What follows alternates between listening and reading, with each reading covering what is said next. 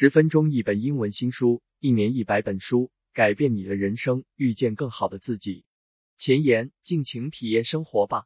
有多少次，你发现自己处于一个完美的境地，比如说，在一个美妙的城市里度假，欣赏风景，或者在美丽的海滩上晒太阳，或者在风景如画的森林里散步。无论在哪里，都是你想去的地方。但是，你突然发现，你并没有全身心的投入到工作中，相反。你却在想着要洗的衣服，或者那个未完成的工作任务。我们的思想就是这样，他们游移不定，把我们带离当下。但如果当下正是我们想要的地方呢？我们怎样才能停留在那里呢？答案是正念。在过去的十年里，这已经成为了一个非常时髦的词，但它到底是如何运作的，又是如何真正实践的呢？